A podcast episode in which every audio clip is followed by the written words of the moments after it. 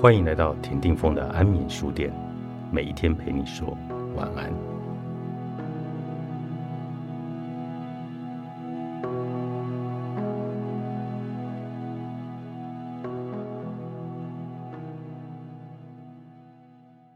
网球巨星纳夫拉蒂诺娃得过五十九座大满贯。有一次，他说了自己的故事。他曾经在某一个系列比赛的一开始。就不断的输给某位网球新秀，结果他在那个系列的比赛中越打越熟练，故意不使出全力，因为他心想，一旦使尽全力还是输给新秀的话，他就会被迫要面对自己实力已经不行的残酷结论。我们三步时都会这样，这在心理学上叫做自我妨碍。考试前夕，隐约觉得。今晚就算不睡觉，拼命念书也是来不及了。于是，索性故作潇洒，约朋友去唱歌、出游。这样，第二天考坏了，可以说是自己摆明了不想在意这场考试。考不好也是自己的选择，非不能也，实不为也。我主持过一些节目，讲读书的收视率都很低，几乎是零。后来。我就自我安慰说，看电视的人跟看书的人是两种人，别指望在电视上讲读书会会有收视率了。这根本是我在逃避责任。既然要做讲读书的节目，那么就应该想尽办法让别人愿意看我们介绍书，不管是用戏剧、用综艺，总是要竭尽所能。如果不肯竭尽所能，我就不会比任何人更有资格做读书方面的节目了。既然要打网球，要考试，要做读书的节目，却又自己伸出左脚去绊自己的右脚，故意把自己绊倒，我们就是在自欺欺人。但其实欺不了人。我们在逃避什么？别人都看得很清楚，我们只是自欺而已。还有另一种自欺，是故意设一个达不到的目标，这在心理学上叫做虚假期望。大概就是这一类的宣誓：等我赚到一亿，你就知道我有多厉害了；等我得到诺贝尔奖，我们就来结婚吧。听了是不是觉得对方毫无诚意？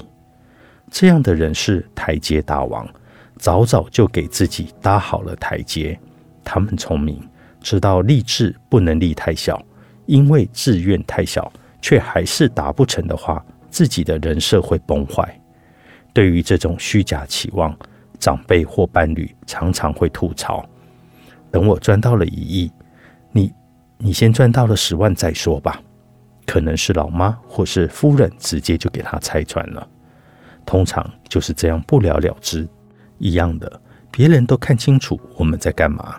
但我们还是在自欺，能蒙混多久就蒙混多久。自我妨碍与虚假期望都是很耽误事的，主要是耽误了我们自己的人生进度。但是，其实擅长自我妨碍与虚假期望的人，都已经触及了情商的训练，只是方向偏了。在作家鲁迅所创造的经典《阿 Q 正传》里。阿 Q 有几种自欺的精神胜利法。有时阿 Q 被别人欺负了，他就把对方想成是自己的儿子，然后在心里感叹世风日下。今天终于被儿子打了，现在的世界真是不像样。阿 Q 的遭遇很悲惨，他的精神胜利法完全也没帮到他什么忙，因为阿 Q 把他的情商潜力。都往逃避的方向在发展，都拿去建立自我妨碍与虚假期望了。要不然，不论是阿 Q 或者其他擅长自欺的人，其实都已经具备了换位思考的基础能力。他们能够轻易的把自己想成另外一个人，只是他们误用了那个被想象出来的分身的功能。他们指望那个想象出来的分身能代替自己来活。想象出来的分身适合听我们倾诉，适合跟我们谈最深的秘密。分身也适合在最迫切时在旁边观察我们，提醒我们，把我们带离当下的时空，去别处透透气。但这个分身功能非常有限，分身最不能做的就是分身无法替我们来活。阿 Q 精神胜利法，自我妨碍、虚假期望，那都是打算让想象出来的分身代表替我们来活。一旦被拆穿，就一无所有。我们三步时都会依靠这些手法，让自己喘了一口气。像这些球赛的名次啊、考试的成绩啊、节目的收视啊，都只是一时的事。过了那个阶段，逃避完成，应该就会清醒过来，并不严重。也许清醒之后，反而更能体会，躲在这些自欺的手法中。一定更加做不了自己。情商的训练本来就包含着某个程度的自欺与某个程度的欺人，这正是情绪最奇妙的地方。如果完全不能自欺，不能欺人，哪里还能有这么多残酷人生中上下腾挪、回旋闪避的空间呢？跟生命一翻两瞪眼，那是河流中鲨与鱼的杀戮游戏。是树丛间的蜘蛛与蝶的杀戮游戏，那不是我们人类的心灵游戏。自欺与欺人本来就是游戏能够成立的关键。各种运动游戏、棋类、卡类、牌类游戏、电动游戏都必须凭空虚构规则才可以玩得起来。情商确实是心灵的游戏，只是这游戏不是为了娱乐。而是为了给我们强大的力量。德国作家席勒说过：“当人游戏时，人才完整；当人完整时，他才游戏。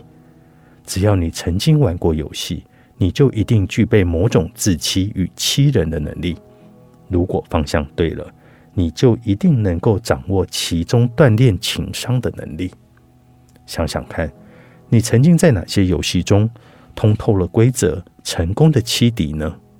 把那个能力用在自己身上，你一定就能洞察自己的内心，破解自己自欺的手段，转而把自欺与欺人的本事发挥在情商这个心灵游戏上，带领自己趋吉避凶，直面根本，准确的往做自己这个目标去前进。只有动物才依据本能生活。人类有这么多超过动物的心灵活动，当然必须依靠这么多本能以外的本事来支撑这样的生活。动物是说不出“我”字，所以我想要像动物那样的生活是办不到的，因为这句话本身就无法成立呀。蔡康永的情商课《为你自己活一次》，作者蔡康永如何出版？